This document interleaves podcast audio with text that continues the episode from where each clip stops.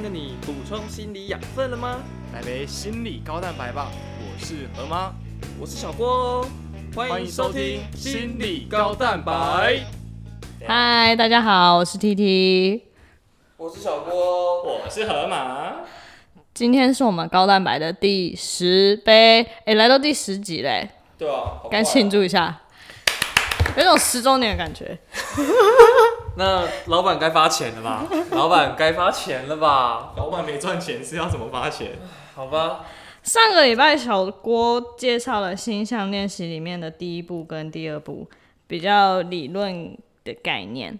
那今天我要来带大家读的是第三步，组成成功心理的心智状态到底应该要怎么样？好，第三步的第一章呢，他教我们要怎么把消极化为积极的三 P 心态。三 P，各位，第一批，这个我可以很积极。他说我们要作为一个乐观的人，很多研究显示，乐观的人比较长命啊，或者是乐观的人他做事比较有效率啊。然后还有一个研究说，如果一个运动员，两个啦，两个运动员，他们的能力跟天赋相当的话，比较正向乐观的人，他们的表现会比较好。嗯，二位是正向乐观的人吗？我不是，哎，我是。那说一下吧，不是的是我我悲观。其实我不是一个太乐观的人，就我以前打球很容易会脸臭。这脸臭跟乐观不是两回事，就是跟两是两回事啊。没有，就是就是很多时候我其实打球就是觉得啊，好难过啊，又又又又又出局了啊，怎么那么烂？这什么少女心呢？对，就比较优柔寡断一点，然后就很容易会比较有一些负向的想法跟情绪出现，然后大家就会被嘴这样。所以我们最经典就是，就是当有人就是也打不好跟着难过的时候，就会被嘴说。哎干！你被河马传染哦。然后还有一名就是每个人心中都有一个河马。对。所以就是悲观天使代表。是，我是。那小郭呢？其实像我，我就其实是蛮正向看待比赛这件事情。像我上礼拜去比赛啊，然后我们第二场就是应该要赢的比赛却输掉了，而且重点是对，就是我就是一个。战犯就对了，因为我就是关键滑倒，不然我们应该应该会赢的。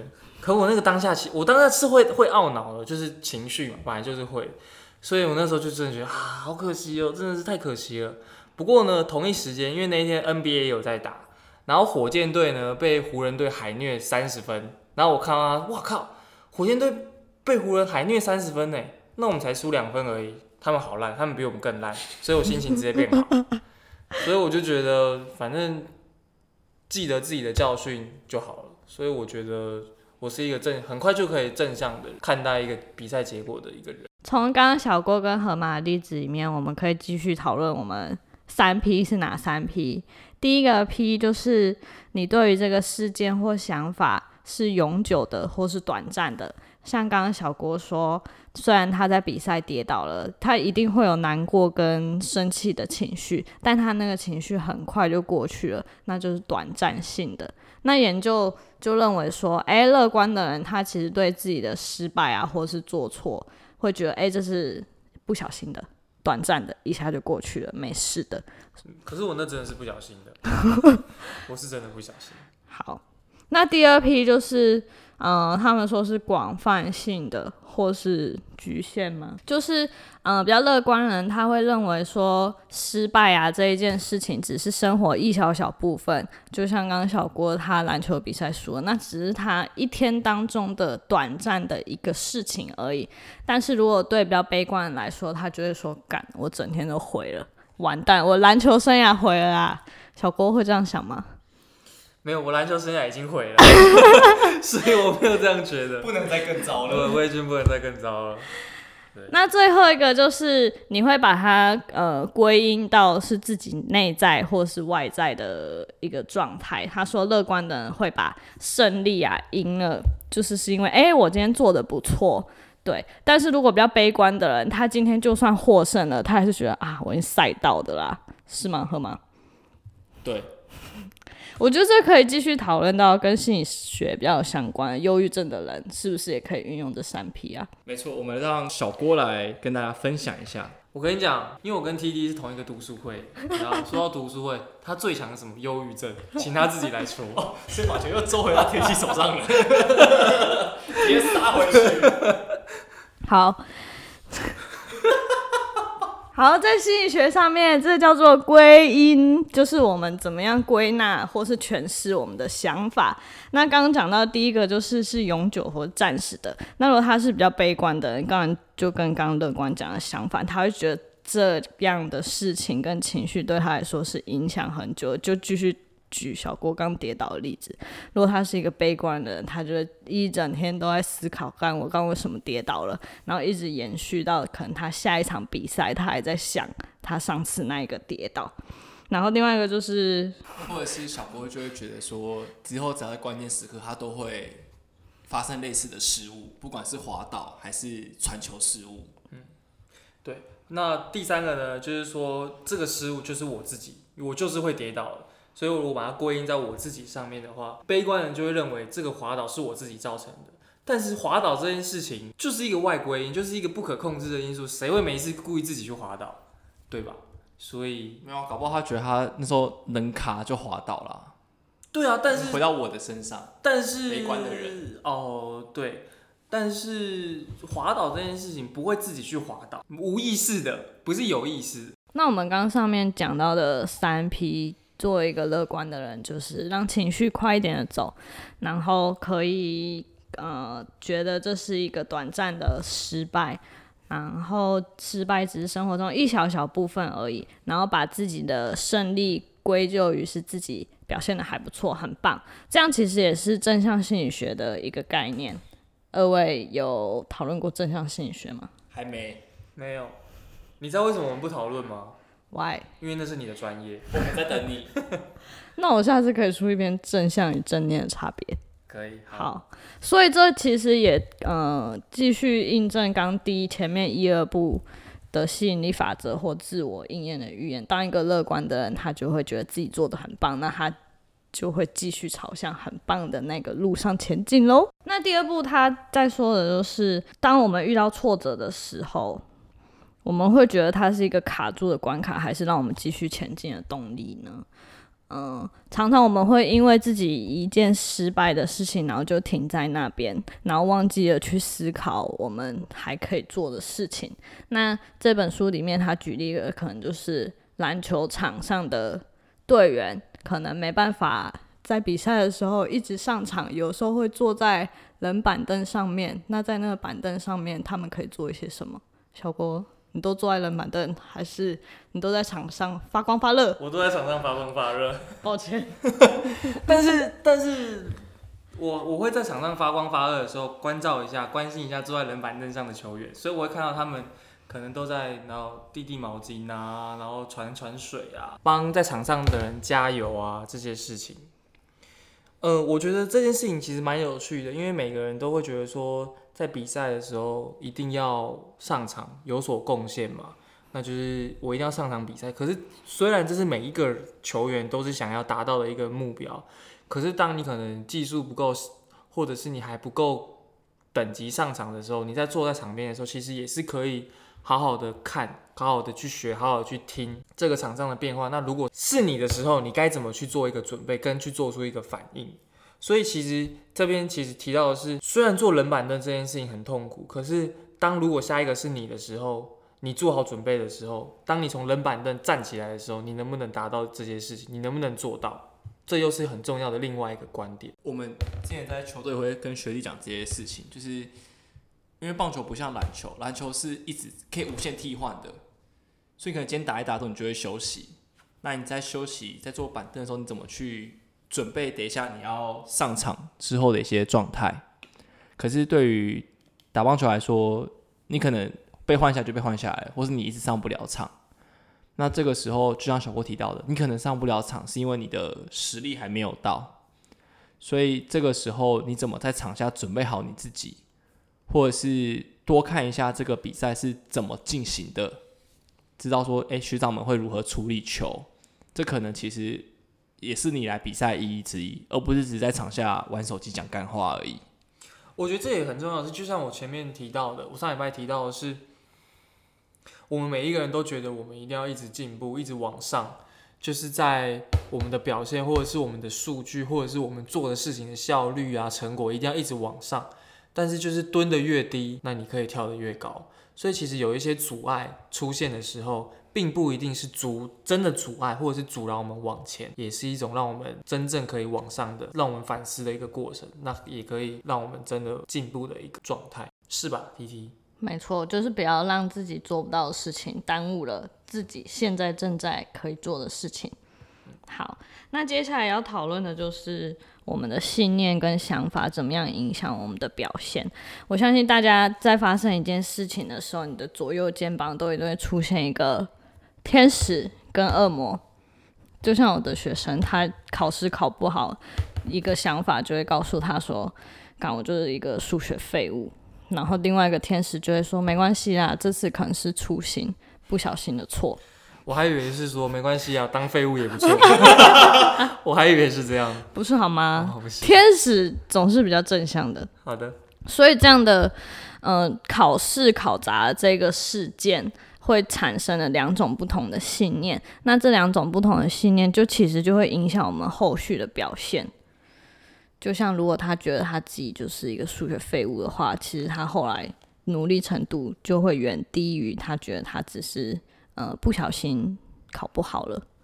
对，所以两位天使恶魔打架的时候，通常谁会赢呢？我是恶魔，就像前面提到，其实有时候是一个相对比较悲观的人，但因为可能是因为这样悲观，让我去做比较多的事情，就是去补足。对，所以很多时候我其实往往会是在这个悲观的状态之下，然后驱使我去做更多的事情来预防这些我以为我以为的悲剧会发生。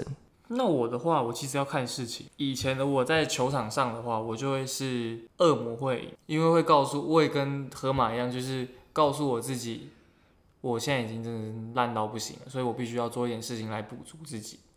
那如果是考试的话呢，我的天使就会获胜，他就会像我刚才说的，没关系啊，你你本来就这么烂，当个废物也是不错的啦，所以他天使就会赢，所以我就就是会一直烂软烂下去。所以我们的信念其实会影响我们的行为跟表现。那当然不是所有人都跟河马或小郭一样有那种很负向的信念，可是他们这样悲观的想法其实是可以驱使他们更加努力，但不是每个人都像他们一样。我们在医院看到很多的嗯个案，他们其实就会被这种自己很负面的想法困住，就觉得我是一个很失败的人，然后自我应验的预言又在加强了他们。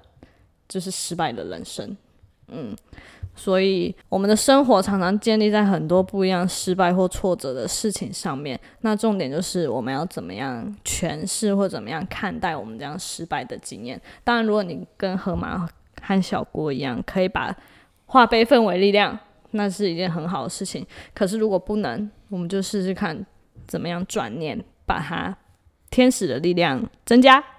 不要让恶魔操控我们的想法。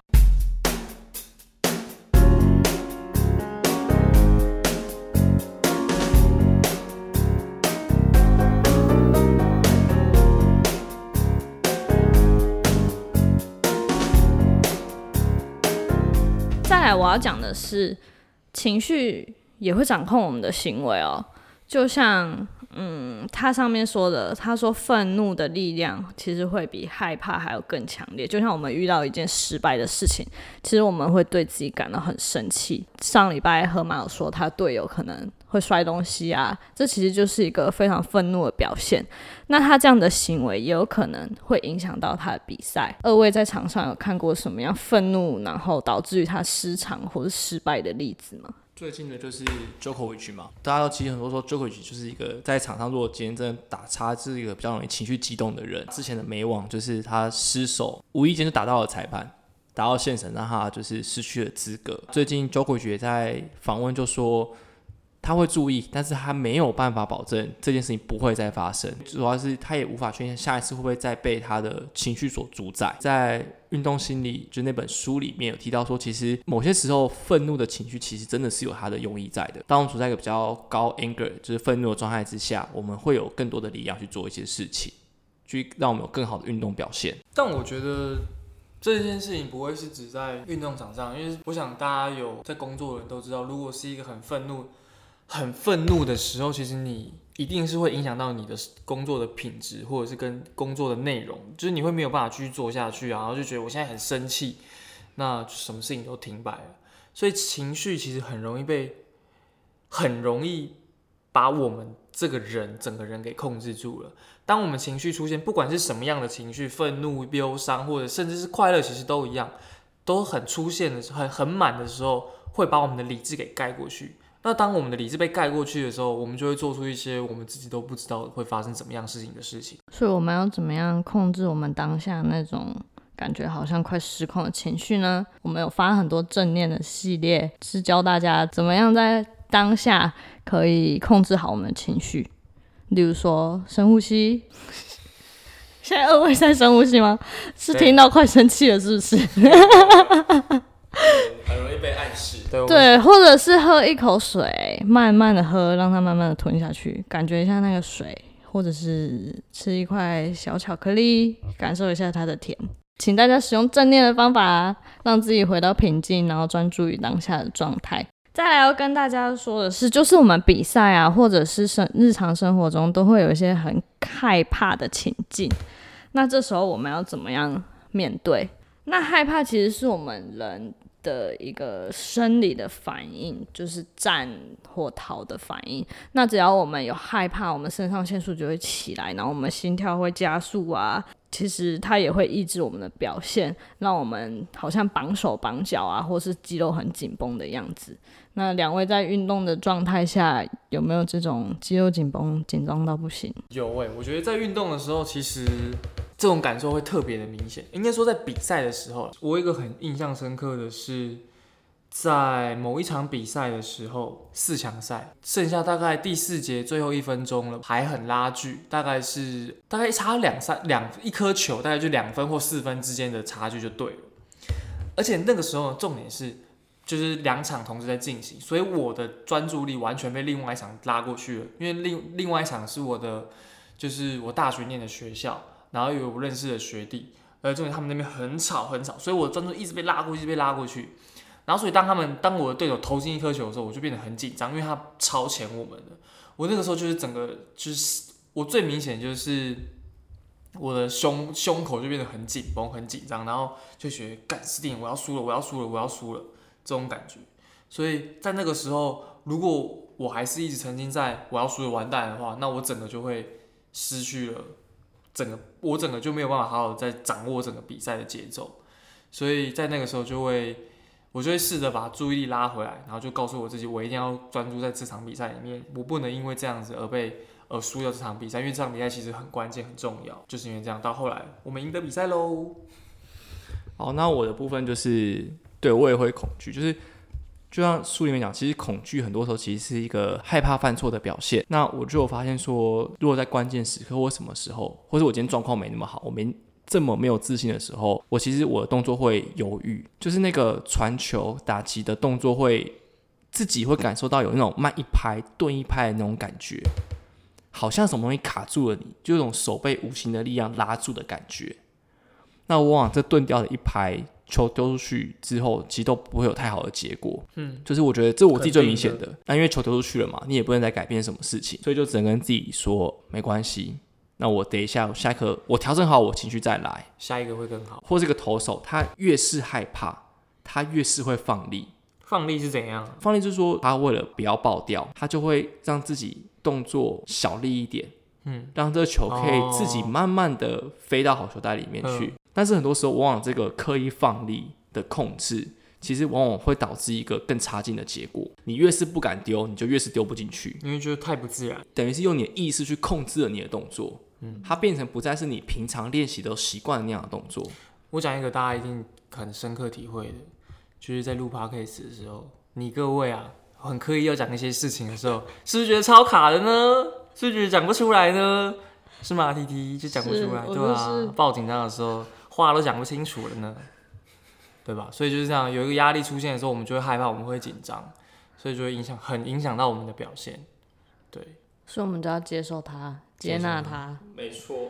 我就让烂，哎、别这样。但压力其实也可以成为一个激励我们的方法啦，所以就是接纳它，接纳自己的紧张跟压力。是的，再来，刚刚有提到放松，我在书里面看到一段很可爱的话，他说老虎子他在打球就是挥杆之前，他都会跟他的小白球讲话。他说我要带你去一趟很远的旅行哦。他说他靠这句话来让自己呃放松心情，才可以让他的表现更好。我觉得就像它里面还有提到的例子，就是就像弹吉他一样，如果你把弦调的太紧，你这个人太紧绷，压力太大的话，那个弦绝对是会断掉。可如果你太太松，我就烂，那你根本就没办法表现出你真正应有的实力。就像小郭提到的，上礼拜提到的，要怎样找到一个就是适当的压力跟实力相当的对手，然后你才可以把你的实力发挥到最大值。那以后我要跟篮球讲话，我要带你进去一个很深奥的洞里面哦，你就乖乖进去跟那个网子有亲密的接触吧。对，好的，对好，然后再来就是我们刚刚提到的正念，我们要怎么样专注在当下？他说，身为一个打击手，身为一个打击手，他说不管投手是谁，我们只要专注在那一颗球，专心的好好的把球打出去，我们不要管那个投手是多厉害的人。所以你会吗？你会看着球吗？还是你会看着人？还是会看着球跟人？还是连球跟人都不看？我觉得就回到我们之前讲的那个注意力的焦点，就注意力的焦点就是你在这情况你把注意力放在什么地方？那我觉得就是我们把集注意力放，中注意力，对对，就集中注意力，就是会集中在那个点上。因为其实投手都在动，所以基本上我就是跟着投手的 timing 去做我的动作，我就专注在那个球上面，然后去做回击。就是眼睛集中于自己的目标。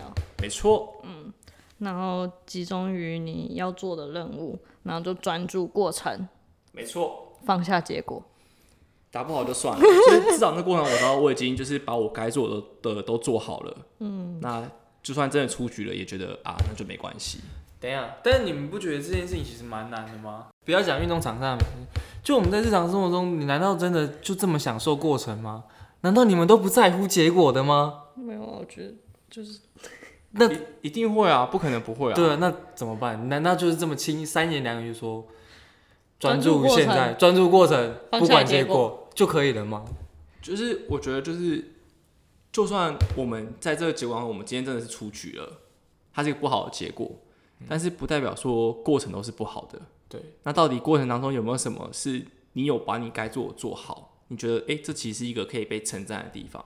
就我们专注在那个无论是过程还是结果那个好的部分，我们记下它，然后做我们下一次继续进步的动力。看实在励志。或者是在这失败虽然失败的过程中，你有什么新的学习或者是体验，也是刚刚河马说过程中所谓好的那个部分。嗯没有啊，因为我其实想到的是，就是在这个现实的社会，很多人都只看结果，很看功跟名，对，对啊、所以这个调试对我们来说真的很重要。可是这个调试对我们来说也是很困难的一件事情。就像我们遇到挫折，我们一定各种玻璃心爆炸。可是你要怎么去重新把我们的玻璃给组起来，这就是一个很困难的事情。没错。好，那最后他有讲到星象的力量，相信大家一定有看过我们棒式的那一篇 po 文。没错。他说，一个爷爷他六十二岁，可他却能够撑棒式八小时，其中一个原因就是星象的力量。星象是什么呢？就是你在心里想着自己未来的蓝图的那个状态。例如说，以我们举例好了，我们就想象我们自己成为心理师那样的样子，然后我们就会迈向心理师的样子前进。小郭当初是怎么想的呢？我觉得现在跟我过去完全不一样。我现在就是一个跟我过去不一样的心理师，但是我那个时候，我记得我那个时候我完全不敢想，我不敢想象我成为心理师的样子。刚刚小郭说他心中没有蓝图，那我们来问一下心中有远大蓝图的河马好了。河马，你现在的心中蓝图是怎么样的？我们的蓝图吗？就我们粉砖可以早日破一万订阅，我可以，我可以以此为生。好了，所以我们就会往这个我们心中的蓝图前进了。它的书中的内容就是，如果我们心向的力量越大，我们成功的强度就会越强。就像你们作为一个运动员，不会没有练习就上场比赛吧？不会，不会。所以心象这件事情也是需要练习的。你各位，请带着你们队员一起做形象练习，你们才可以在场上获胜。好的，我会开始有蓝图的。回到日常生活，就是你想象，你希望你自己可以成为一个什么样的人，你心中有什么样的愿望，你就尽量去想。因为就算不会成功，你也在那个迈向自己想要成功的那个路上了。那心象练习第三步大概就到这里结束了哦。这一步就是教大家怎么样去想，怎么样规划我们自己的未来跟蓝图。那我希望大家可以一起往自己的愿望的路上前进。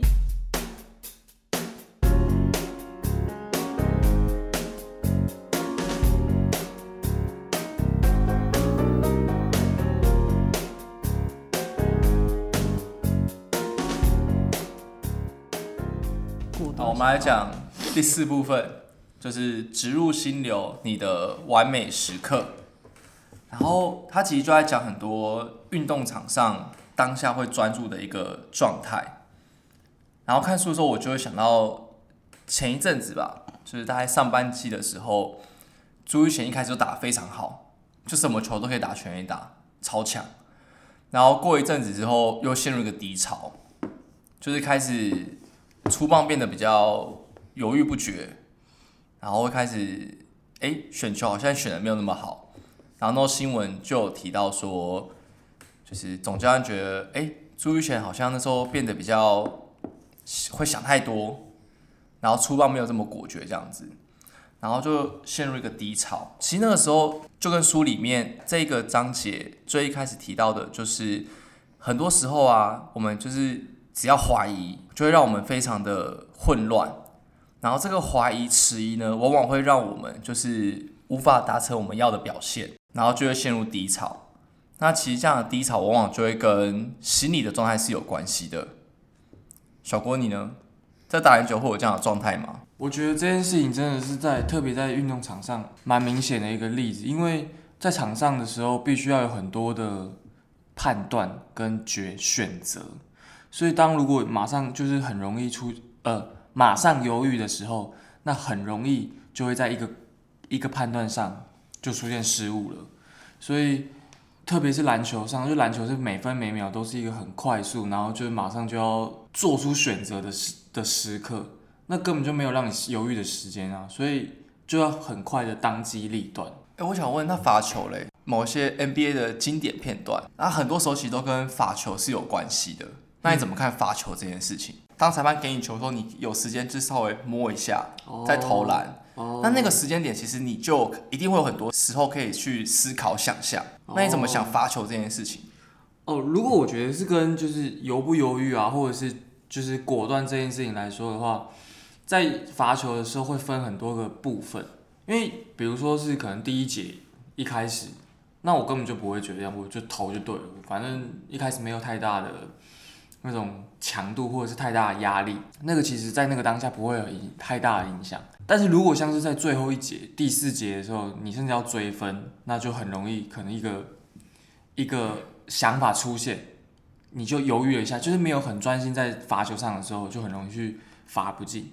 我觉得这个像上次我在比赛的时候，第四节最后一分半，然后平手，然后我要罚球，然后结果我突突然我的队友问我说。要要犯规战术吗？他就这样问我，我直接软手。我开始在想要吗？我那时候很犹豫，因为我决定上我不知道我要做什么样的决定，所以因为我不是队长，我也不是教练，然后我就开始问我，然后我就当下我就软手，两球都没进，然后又被对方投一个三分球。所以我觉得还是要看一下场上的那个时候的情境或者是压力程度来做决定。这件事情会不会是犹豫的？所以刚刚小国就是提到了篮球的一些情境，那再就是其实棒球也是如此。像我们经验就是说，如果今天一个投手或者打者，他只要有稍稍一点点的迟疑，那其实那零点零几秒的迟疑，往往就会让他从打到球变成打不到球，可以丢好球，反而变成一个爆头。所以很多时候我们都是需要好好的把事情给想清楚，先想好我们要干嘛之后再去执行，然后再来。那其实除了犹豫会让我们就是心智混乱，好，那其实书里的一段话就是怀疑会让心智混乱，迟疑会让人瘫痪。一个怀疑的人就像一个投诚敌军的人，所以其实这些成功的习惯应该在平常的时间中就是慢慢去养成。就像刚才讲的。如果小郭可能在关键时刻发球容易手软或想太多，那或许他在练习投篮的时候就有意识的去注意到这件事情，想象自己就在这关键时刻要投篮，告诉自己我要专心。那其实这个就像他讲的，其实朱玉璇反而是因为想太多，反而导致他低潮。但是这个东西其实一定会相互影响的，就是这样低潮，就是反而会让很多时候我们会需要去找到一个原因去克服，所以可能。选手可能会透过赛后特打的方式，嗯，特打特守，想要找回那个球感。那书里面就提到说，其实这个时候要改变的不是练这么多，而是干脆什么都不要做。因为我有时候让真的让自己稍微放空、冷静下来，其实才是可以好好的调整自己心态的一个解决之道。就像这本书讲，想太多这件事情本来就是一个很令人困扰的事情啊，就是没有办法做出一个看得清自己。或者是看得清现况的决定，所以因为你有太多的顾虑、太多的顾忌了，那这样子本来就很不容易去做出一个最适当的选择。所以我觉得，就像河马说的，就是一个放空，让自己的心冷静的时候，可能会更好一点。刚才讲到了怀疑会让我们迟疑，反而有些表现。那当我们不怀疑的时候，就会进入到我们什么状态？心流状态。没错，心流状态。我最近很认真的在追《排球少年》，那它里面就有提到说，对于一个攻击手，就大炮来说，在某些时刻，他可以很清楚的看到球场的空位在哪里，他可以看到拦网的手，然后看到空隙，然后决定要往哪个地方杀球。他虽然描只是描述这样的状态，但是我那时候马上想到了。啊，这不就心流状态吗？那个很专注的状态之下，你会觉得这个世界过得很慢，然后一切就是 slow motion 的状态下，你可以做出那个最好的表现。其实我们前面的情况说，心流状态其实不止单单出现在运动场上，我们日常生活中，只要我们面对这个有一定难度，我们够专注的状态下，我们都可以进入到心流状态。大家平常有这样的经验吗？我当然有啊，我觉得特别是在运动场上，我觉得我比较多的感受是我没有那种。Slow motion 的感觉，或者是看清楚一切的事情，但是我我的那个心流的感受是。我会觉得没有人守得住我，就是会那种在篮球场上就是连续得分，等到对方喊了一个暂停，然后我才会回过神来说，哎，我刚刚怎么这么屌？完全没有任何的想法，没有任何的其他外在干扰的东西，就整个场上就感觉只有我，然后跟球、跟队友、跟对手，就是真的是全心全意的在那个里面。因为像小伟讲，就是他篮球是连续的进攻嘛，就是除非喊出暂停之前，那其实打棒球就会是每一球都有个停顿，投手投一刻你就会顿一下。然后再来，所以我会需要更多去切换我的注意力，就先放松、专注、放松、专注。我发现有时候，如果今天状况真的比较好的时候，我可以在那个打戏一直保持在一个心流状态，就是我可以很清楚的抓到这个投手的投球的节奏，然后我就知道说，就是这个位置我要打到这个球，就是很顺的球球，哎，就如我想象的那样。打到然后飞出去。其实当球棒打到球的甜蜜点的时候，那个声音是更加的清脆响亮的，更加的甜蜜。对，所以听到那个声音就会让我更进入一个专注、兴奋的状态，就让我知道说，哦，今天就是这样子，这感觉超棒。那日常生活中，我想就是可能是我们在准备考试的那一段时间，读书对我们来说是有一点挑战，然后又不会太无聊，然后又有目标必须要做的事情。对我来说是很大的挑战，是一件很无聊的事情。想不到，难怪你是学霸，对，你是深藏不露的学霸。对，但是你就是必须要完成这件事情，然后这件事对我来说有一点挑战，有一点困难，但又不会到做不到。嗯，小郭不会到做不到啦。对我是没有，我是没有做不到啊，但是我没有你那么大的热忱的感觉啦。对，然后这个时间，如果我们很专心、很专注在读书的话，就是可能在图书馆八点的时候坐下去，然后再站起来去装水的时候，可能已经十一点半了。其实心流状态从大家经常，其实它就是一个可遇不可求的，好像不是我们特别做什么事情就可以进入这个状态，而是当我们今天某些东西都准备好的时候，我们就会很自然的进入这样的一个状态当中。所以其实书里面就有提到十个跟胜利有关的矛盾，那其中一个就有提到，就是当你越是要进入心流状态，你就越是难进入那个状态。我知道这有点难懂，我们。换个生活方式，就是我不知道大家有没有这个经验，有时候晚上睡不着，你越是想睡着，你就越是睡不着。我相信在听 podcast 的各位或多或少应该都有类似的经验。这就是白熊实验啊。没错，就是一个你越是要怎样，你就越是无法做到这件事情。那书里面有十个，大家可以再买书来看。那其实整体来说，这个矛盾就是说，我们越是要去追求某个目标，越是要专注，越是要进入心流状态，我们就越难进入那样的状态。其实这个时候我们。真的需要的就是，反而就是放下，就是我们先不要过度追求眼前的那些未来的目标，不如我们就是好好的去做我们当下能够做的一些事情。例如说，像小郭，可能他当下就是专心的跑位，然后去完成战术。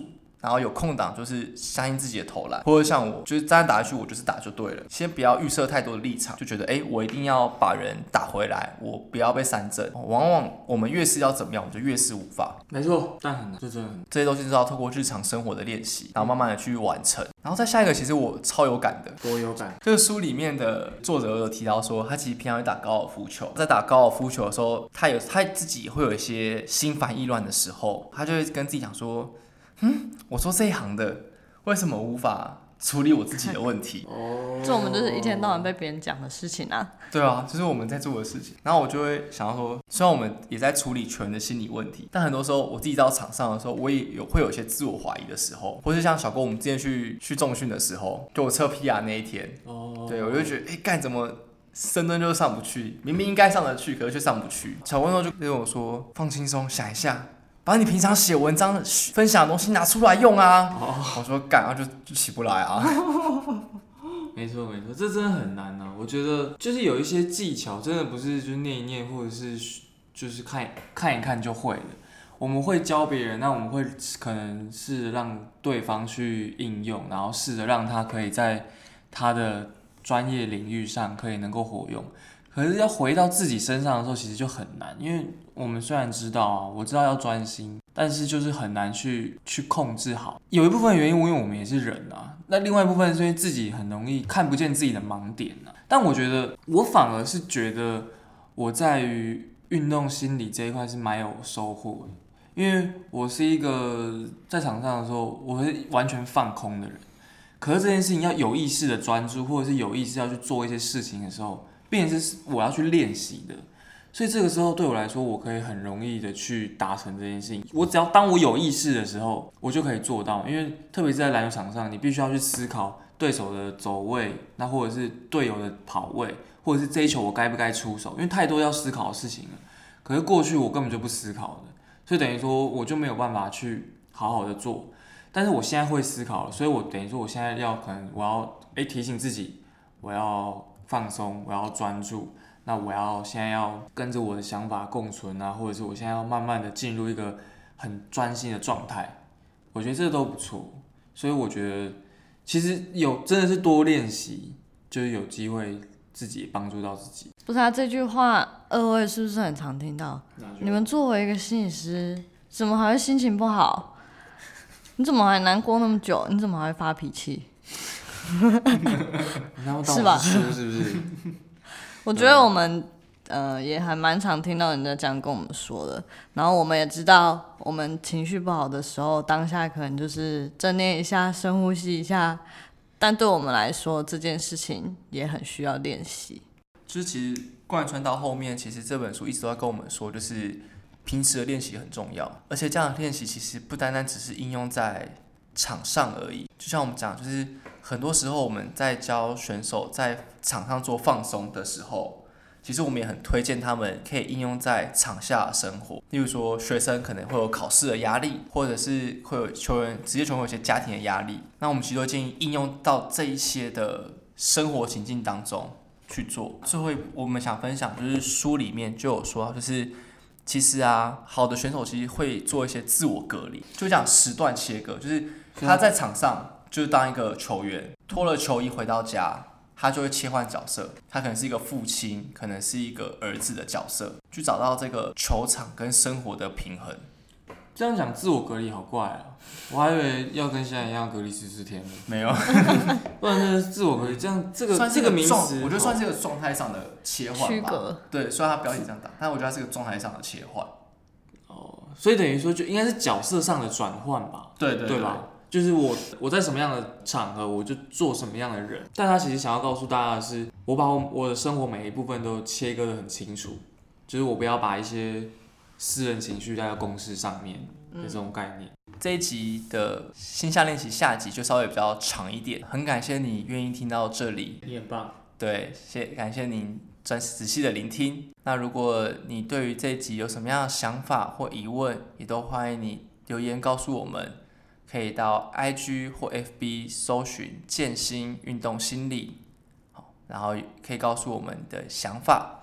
那或者是在你所收听的 Podcast 平台上，不管是 Apple Podcast 还是 Spotify 上面，给我们五星回馈，或者在单集下面留言告诉我们你的想法哦。